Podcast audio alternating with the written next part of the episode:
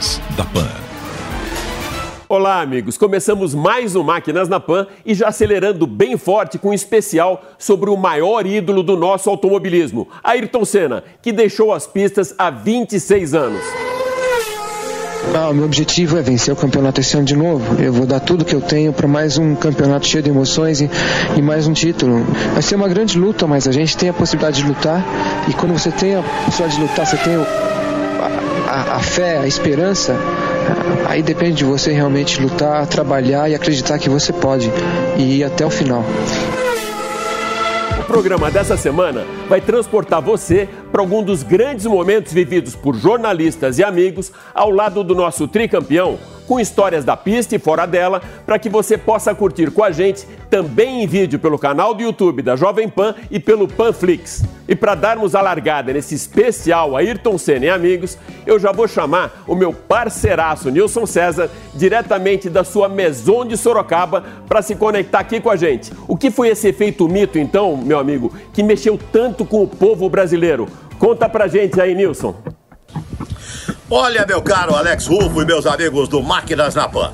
Você perguntou sobre essa coisa do mito Ayrton Senna que mexia com o povo brasileiro. É verdade. Num país tão carente de ídolos, nós não temos ídolo em lugar nenhum, né?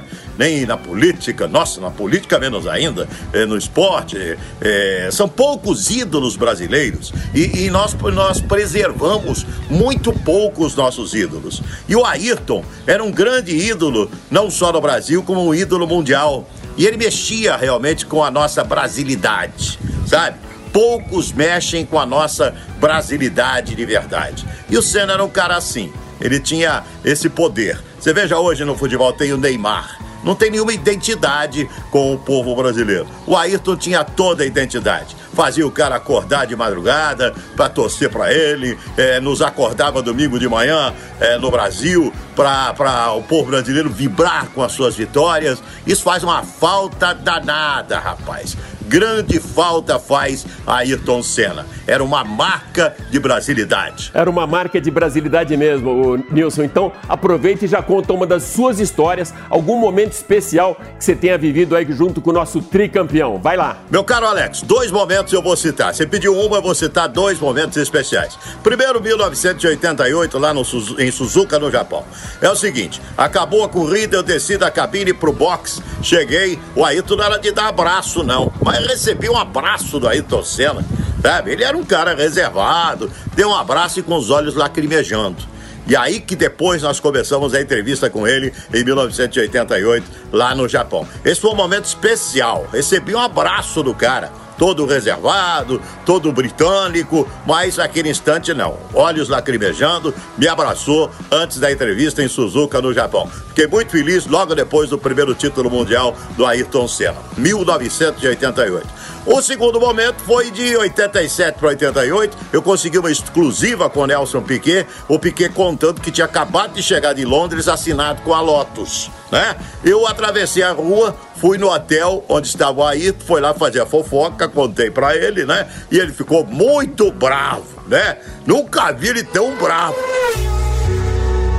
Atenção, importante agora, importante demais. Vamos nós no ritmo Jovem Pan na velocidade do rádio. Mostrar com muita emoção esse campeonato mundial que está chegando ao seu final.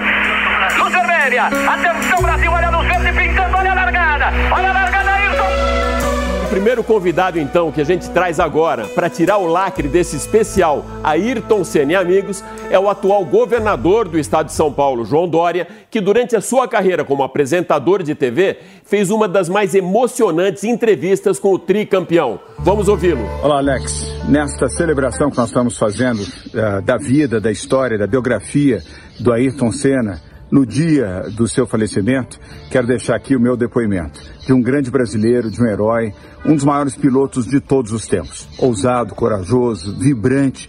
Ele adorava o que fazia, apaixonado, treinava e fazia para fazer melhor. Por isso se tornou um campeão. Naquela última entrevista, a última longa entrevista que ele deu, eu fiz essa entrevista na casa que ele tinha acabado de comprar em Angra dos Reis, do Braguinha, seu grande e querido amigo.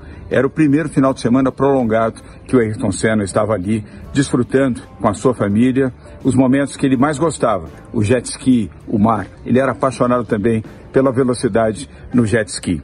E ele foi mostrar o jet ski novo e foi ali fazendo uh, curvas e malabarismos com jet ski. Até que tomou um tombaço, mas um tombaço daquele cinematográfico. Acabei não filmando isso. Estava olhando, mas não filmando. Um tombaço, Alex Ruff. Uh, e ele saiu dali, primeiro dando muita gargalhada, mas com uma tremenda dor de ouvido. Dor de ouvido essa que durante toda a nossa entrevista incomodou bastante o Ayrton Senna. Você vê que o homem da velocidade, ele fazia isso no asfalto, e no mar. Então acompanhe agora a mensagem que o nosso tricampeão deixou, não só para o João Dória, mas agora aqui também para o Máquinas na Pan. A todos vocês que assistiram esse programa e que já viram tantas outras entrevistas minhas, é, seja o papai, a mamãe, a vovô, a vovó, a criança ou o adolescente, talvez é, eu, eu tenha passado muitas realizações, muitos desafios, muitos sonhos de uma vida maravilhosa, uma vida de sucesso, uma vida de diversões. Uh, e eu realmente sou privilegiado, eu sempre tive uma vida muito boa.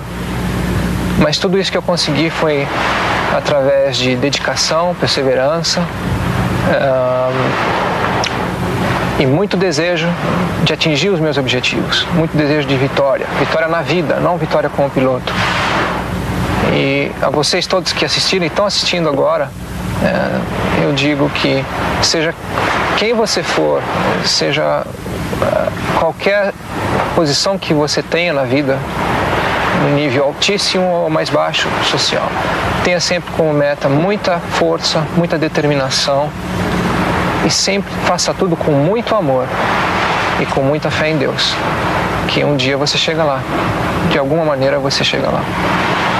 Essa mensagem de motivação que você acabou de acompanhar foi ao ar em 1990 durante a entrevista que o João Dória fez com o Ayrton. E agora a gente vai ouvir uma história do primeiro campeão de todos aqueles, aquele que abriu a porta do Brasil para a Fórmula 1, o campeão mundial de 72 e 74, Emerson Fittipaldi. Oi, Alex, tudo bem? É, eu, eu acho que é tanta coisa legal com o Ayrton para me falar, mas eu vou contar a, a, a, minha. Eu conheci o Ayrton quando ele vinha assistir meu teste de Fórmula 1 Interlagos. O Ayrton era um teenager, vinha com o pai, logo que ele saía do cartódromo, é, acho que ele estava andando o dia inteiro de kart e vinha me ver no, no teste da Fórmula 1. E ficava lá muito acanhado, muito quieto. Foi assim que eu conheci várias vezes o Ayrton TV no meu teste. Sempre quando eu voltava, eu estava na Índia, voltava para o Brasil, eu sempre via o Ayrton, a gente ia jantar fora. Eu falei, vem testar meu carro Indy, se você gostar, você corre em Indianápolis. Porque esse ano, o Nigel Mansell, que foi campeão mundial de Fórmula 1, assinou o contrato com a Newman Haas para vir na Indy. Então eu falei, imaginou o sonho meu, largando as 500 milhas de Indianápolis, do lado do Nigel Mansell e do Ayrton. Ia ser espetacular. E o Ayrton aceitou. E foi uma maravilha. A gente ficou uma semana juntos uh, lá em Fênix, porque ele ficou dois dias de teste em Firebird e depois nós ficamos. Aí ele ficou me assistindo meu teste no oval em Fênix, em Fênix Speedway. E quando ele andou no carro, ele se impressionou muito que o Indy era tão bom de guiar quase como Fórmula 1 na época. Se você lembra, os carros eram muito parecidos. Né? E aí teve uma situação muito gozada. Eu fui andar, eu estava andando em Fênix, o Ayrton não podia guiar, mas ficou assistindo. Aí ele pegou, eu estou saindo da curva 2, é uma curva inclinada, a 1 e a 2 é junto, né, em Fênix. Eu estou saindo da 2 assim, grudado no muro, né? E a gente fazia uma média horária de quase 300 por hora lá no oval de uma milha, 1.600 metros. É muito rápido, muito violento. E aí eu vejo uma, uma cabecinha em cima do muro, mas a três palmos da, do meu capacete, da, da, da, minha roda. Aí eu olho assim de novo na outra, falo, mas será que tinha alguém? Eu vejo uma cabecinha. E depois, umas quatro, cinco voltas, sumiu. Quando eu volto pro box, o Ayrton falou, pô, eu tava lá na saída da 2 e a turbulência, o barulho que faz perto do muro é impressionante. Eu falei, Ayrton, você é louco.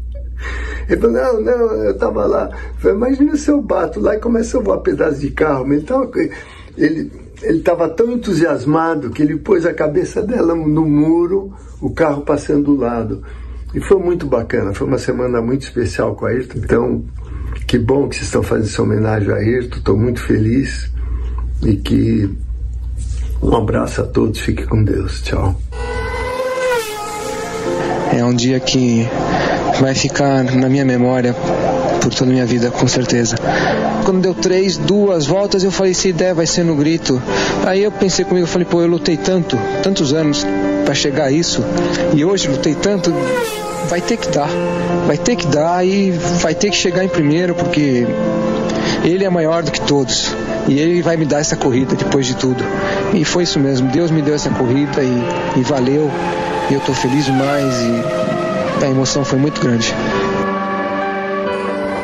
Nosso próximo convidado nasceu em 1972, ano do primeiro título do Brasil na Fórmula 1 com Emerson Fittipaldi. E depois dessa era Piquet e Senna, foi o primeiro brasileiro a vencer na Fórmula 1. Foram 11 vitórias no total, 14 pole positions e 68 vezes no pódio, mas nem todas elas com aquelas famosas sambadinhas. Rubens Barrichello. Oi, Alex. Eu tenho muitas histórias, né, do, do nosso amigo Ayrton Senna, do chefe. É, mas eu vou te falar uma que, que vem na minha, na minha cabecinha, é quando eu tinha 14 anos, eu fui premiado, digamos assim, pela, pela revista Crix, que era uma revista que me patrocinava, e eu estava prestes a ir para o Mundial, e o, eles me deram a oportunidade de ir ao Rio de Janeiro ver os testes do, uh, de Fórmula 1. E eu lá queria ver os testes, eu queria conhecer o Ayrton, que era o que eles falaram que ia acontecer. E aquilo demorou horas, horas, horas e, e, e o Ayrton já de, de daquela Lotus amarela, Camel, né? E, e aí eu queria muito, muito, muito. Eu tenho foto, logicamente, desse dia. E demorou e quando ele chegou, foi aquele, nossa, aquela paz de vê-lo e ele perguntando do kart, e ele, assim, ele deixou o lado da Fórmula 1 do dia ocupado, a mão toda danada ainda dos câmbios, né, que eram câmbios manuais e tal, e ele foi tratar do pilotinho de kart fanático pelo chefe. Então, ali começou basicamente a nossa relação. Meu pai havia telefonado para ele para perguntar do negócio mundial e foi tudo o que ele falou ali comigo. Então foi, foi muito, muito legal. Uma memória que eu vou guardar para sempre.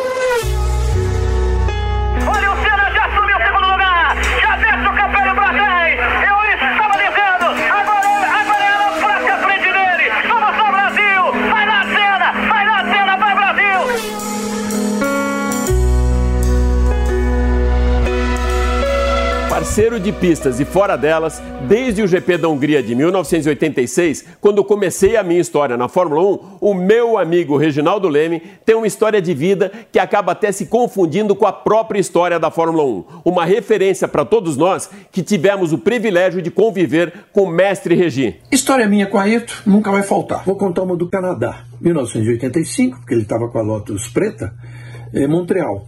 Ele saiu tarde da pista, lá da em reunião com os engenheiros, e tinha combinado comigo de esperar na porta do hotel, ele passou e nós fomos jantar. Fomos num restaurante italiano, de, que era, o dono era um grande amigo nosso, porque toda a Fórmula 1 ia lá. Pilotos, jornalistas, todo mundo, todas as noites.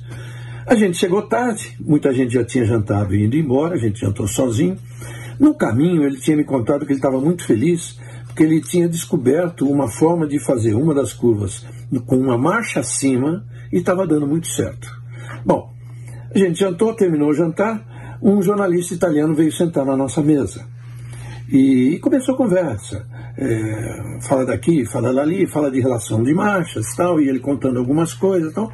Eu comecei, fiz a intenção de começar a contar aquela história que o Aito tinha falado para mim no caminho, eu levei um bico por baixo da mesa e o Ayrton ainda botava a mão na boca e dizia assim: Não fala, não fala.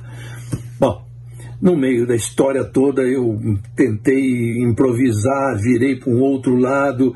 Ficou uma barafunda, ficou daquelas coisas que sem pé nem cabeça, mas tomara que tenha colado. Eu vou contar uma história do Ayrton em 1984 em Mônaco, daquele fim de semana daquela corrida famosa debaixo de chuva. Todo mundo sabe que em Mônaco os treinos oficiais acontecem na quinta e no sábado. Na sexta-feira não tem nada. Então a quinta-feira à noite é livre. Aí os mecânicos botam para quebrar. Vão na, ficam na rua, bebendo na rua, na rua, mas em frente um barzinho pequenininho chamado Tip Top, famoso, aparece em vários filmes de automobilismo. E os pilotos também jantam até mais tarde, vão se divertir, dormem mais tarde. E eu fui com o Ayrton no cassino. Era a primeira vez que o Ayrton pisava num cassino. O carro dele, Toleman, tinha o número 19. E a gente começou a brincar ali numa roleta jogando o número 19. E deu várias vezes. O Ayrton ganhou várias vezes.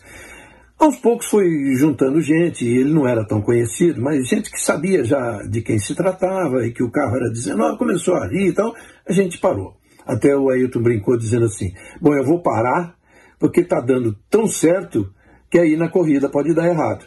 Aquela história de eh, sorte no jogo, azar no amor. Foi devido ao desgaste extremo, eu tive espasmo muscular nos ombros e no pescoço. E quando eu parei o carro ali, na, depois da banheira chegada, o motor parou porque não dava para engatar marcha nenhuma e a dor era, era, absurda. A dor que eu só experimentei na minha segunda corrida de Fórmula 1 em 84 com a Toleman, quando eu tive espasmo muscular no corpo inteiro. Hoje eu experimentei alguma coisa parecida. Não porque eu não estou bem fisicamente, eu estou muito bem preparado. É que o desgaste no final de semana inteiro com o estresse, a pressão foi enorme e as condições da corrida de hoje com os problemas que eu já descrevi simplesmente eram a mais do que eu podia. E o resultado só podia ser esse mesmo, acabar a corrida sem nada sobrando. Para todos nós que curtimos automobilismo de verdade, as lembranças físicas e aqueles objetos de corrida trazem sempre uma memória afetiva a mais para os momentos especiais que a gente teve a oportunidade de vivenciar nas pistas. O nosso próximo convidado tem na sala da sua casa, além de muitas histórias, muitos objetos que todos nós gostaríamos de ter também em casa. É o meu querido amigo e piloto nas horas vagas, Otávio Mesquita. Diga lá, Otávio. Olha aí, pessoal, Alex, Alex Rufo do Brasil. Olha, coisas incríveis os pilotos. Olha só o capacete do Ayrton. Isso aqui, olha o boné do Ayrton aqui. Dá licença, vou até pôr agora. Ó, eu me lembro que na década de 90, portanto, um ou dois anos antes de ele virar estrelinha, que eu simplesmente encontrei ele num restaurante chamado Esplanada Grill, uma churrascaria. E ele estava lá jantando com uma, uma amiga, sei lá o que, era, se era namorado, não lembro direito. E aí eu estava começando a correr numa categoria chamada Fiat, Fórmula Fiat Uno. E aí eu falei para ele, eu estou começando a correr agora. Aí eu falei assim, aí todo dia que eu ganhar uma prova, você vai prometer, vou fazer uma aposta aqui. Você pega o meu troféu e levanta junto com o seu. Aí ele deu risada, falou, ah, Mesquita, você não vai receber isso não. E, enfim, ficou aquela, aquela, aquele acerto ficou na nossa, na minha mente, no meu coração. Passados dois anos, ele veio a falecer e no ano seguinte eu comecei a correr de Ferrari na uma, uma, uma categoria acho que era Charlie, não lembro o nome, e foi o meu primeiro grande prêmio que eu ganhei. E aí eu peguei esse troféu com muita emoção, lembrei do Ayrton, lembro até hoje. Aí eu peguei o troféu, que é a coisa mais importante para todos os pilotos, é o troféu, não o dinheiro, é o troféu que você tem em casa. Aí eu peguei esse troféu e fui no Instituto Ayrton Senna e a irmã dele, maravilhosa, foi muito gentil comigo. E eu pedi para que ela pegasse aquele troféu que era o meu original e colocasse do lado do troféu do Ayrton. E ela fez isso, falando, por que, que você está fazendo isso, Otávio? Esse troféu é seu original. Eu falei, não, não é meu. Foi uma, uma aposta que eu fiz que ele iria levantar esse troféu é, numa corrida. Então, para mim, colocar o meu troféu do lado de um troféu dele, lá na,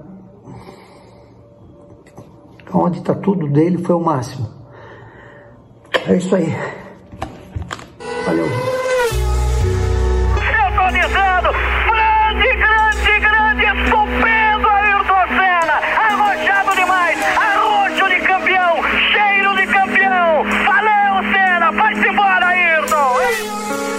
Agora pensa numa explosão de alegria, aquela energia bem forte mesmo, e coloca tudo junto num setup de competência, bom humor e companheirismo. Esse é o Luiz Roberto, com quem eu compartilhei muitas histórias de futebol e de corridas, claro. O cara é apaixonado pelo esporte e por onde passa coleciona amigos. Vamos ouvi-lo. Você que se liga no Máquinas da Pan, Alex Rufo. Grande abraço, meu amigo. Saudade de você. Bons tempos nas pistas. Grande Nilson César, o rei das lives e dos hot dogs. É, Nilson, tô sabendo, eu entrego mesmo.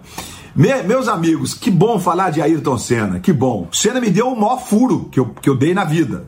É, ele estava para ir para Williams, não tinha nada confirmado, e a gente estava precisando agendar aquela entrevista exclusiva que ele concedia para cada um dos setoristas. Isso era sábado no Autódromo de Portugal. E eu e o Mário Andrade Silva, que trabalhava no Jornal do Brasil, fomos lá falar com o Ayrton. Aí, aí, Ayrton, as, as entrevistas exclusivas. Ele olhou para a gente e falou assim: aí, o anão vai parar. O anão era o Alan Prost, que ia ser campeão no domingo.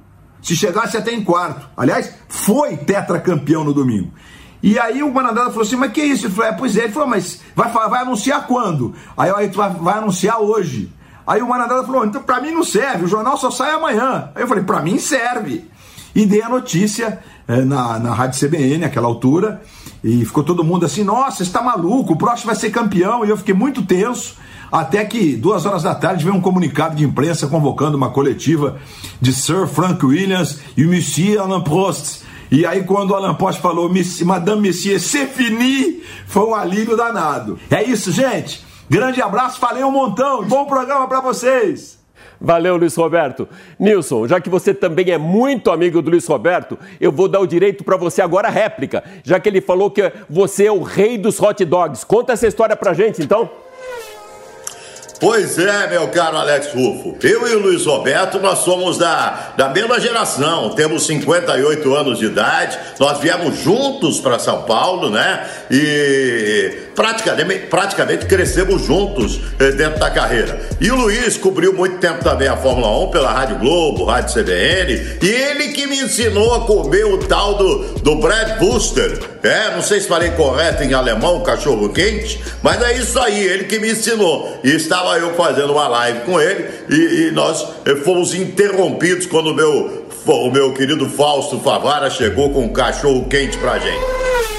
Meu objetivo é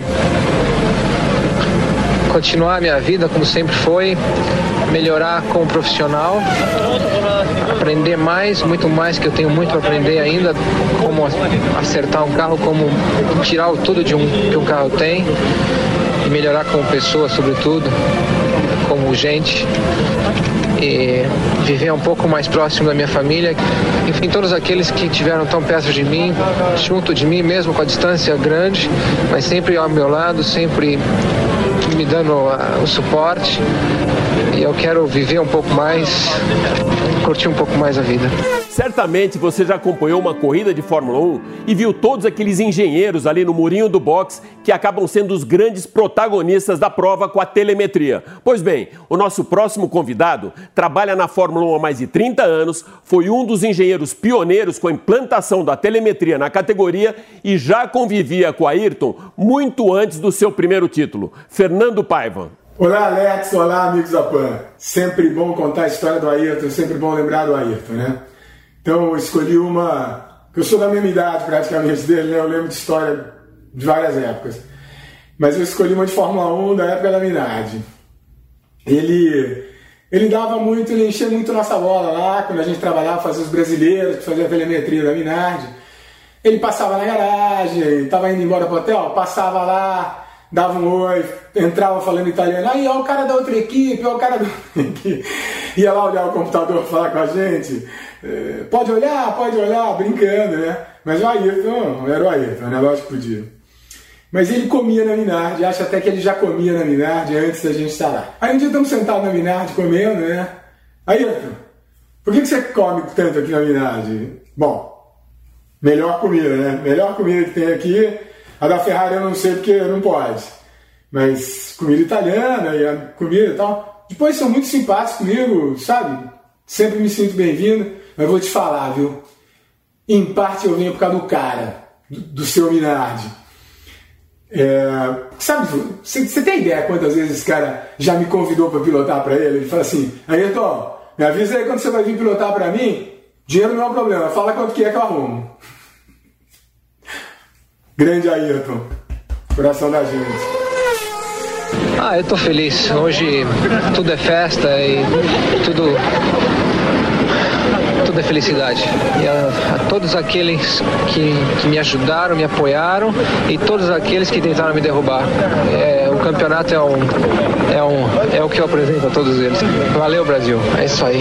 Tem mais. Tem mais na Austrália, tem mais no próximo ano e tem muito mais ainda para mim. E para encerrarmos esse nosso especial Ayrton Senna e amigos, eu vou trazer um Lorde para o programa. Isso mesmo. É assim que Nilson César se refere ao Lorde Mário Andrade Silva, que na época era repórter da Folha de São Paulo Paulo, depois Jornal do Brasil, assumiu a chefia da Reuters, comunicação do Comitê Olímpico, enfim, um grande amigo que acompanhou praticamente toda a carreira de Ayrton Senna. Esse jornalista que está falando com vocês escreveu provavelmente a pior manchete da história de Ayrton Senna. Ela foi publicada na Folha de São Paulo, na capa do Caderno dos Esportes. E ela dizia o seguinte: Ayrton Senna o Barbeiro de Mônaco. Ayrton Senna dominou completamente o GP de Mônaco de 1988. Senna andou tão rápido na classificação que em determinado momento ele parou no box e disse aos seus mecânicos e engenheiros que ele estava perdendo o controle, que ele se viu fora do carro e que ele estava andando rápido demais. Na corrida o show não foi diferente. Senna desapareceu na frente e já tinha praticamente um minuto de vantagem, 50 segundos para ser preciso, sobre o seu companheiro de equipe. Quando nas voltas finais da corrida ele perdeu a concentração na curva Poitiers, que é um pouquinho antes da entrada do túnel de Mônaco. Perdeu a concentração, bateu no guarda-reio externo, perdeu a corrida e perdeu a cabeça. Ele ficou tão bravo que ele saiu da pista e foi direto para casa. A casa do piloto brasileiro em Mônaco ficava a cerca de um quilômetro do lugar da batida. Ele nem voltou para o box para explicar para os engenheiros e para a equipe McLaren o que tinha acontecido. Eu estava sentado no computador, tinha acabado de escrever o texto e conversando com o editor de esportes da época, Nilson Camargo. E ele me perguntou que, que título você daria para essa matéria. Eu falei: olha, pelo que aconteceu hoje, eu acho que só tem um título: Ayrton Senna, o Barbeiro de Mônaco. Eu nunca achei que o meu editor ia aprovar esse título e nunca achei que um título desse pudesse ser publicado na imprensa brasileira da época. Eu estava errado. O meu editor adorou o título, o título foi publicado e Ayrton Senna demorou muitos anos para perdoar a Folha de São Paulo por essa agressividade. Esse título marcou tanto a carreira de Senna que depois dele ele nunca mais perdeu no Principado. E ele foi definitivamente coroado o rei de Mônaco. Mônaco tinha um príncipe, príncipe Ranier, e ganhou um rei, Ayrton Senna. Valeu Brasil, valeu toda a torcida. O, o calor humano esse final de semana foi tão grande que a gente tinha que ganhar dessa vez, não podia escapar e a gente foi, a gente conseguiu e vamos lá, o ano inteiro vai ter muita emoção, muita, muita, muita felicidade, eu tenho certeza disso. E no ano que vem a gente está de volta aqui de novo. É isso aí. Eu espero que você tenha curtido todas essas histórias campeãs contadas por campeões de comunicação sobre a vida de Ayrton Senna da Silva, nas pistas e fora delas. E agora você pode também acompanhar pelo canal do YouTube da Jovem Pan e pelo Panflix para matar a saudade do nosso tricampeão mundial de Fórmula 1. Valeu! Você é campeão, Ayrton. A última volta, campeão. Você bateu no coração desse motor de fio, de fio de ferro. Você, Ayrton Senna, na última volta, conquistou o resultado de sua luta. A bandeira amanhece agora no Brasil. É essa mesma bandeira que o Marcelo ergue no meio dessa multidão. Vocês todos que assistiram e estão assistindo agora, é, eu digo que seja quem você for, seja qualquer posição que você tenha na vida, um nível altíssimo ou mais baixo social. Tenha sempre como meta muita força, muita determinação e sempre faça tudo com muito amor e com muita fé em Deus. Que um dia você chega lá.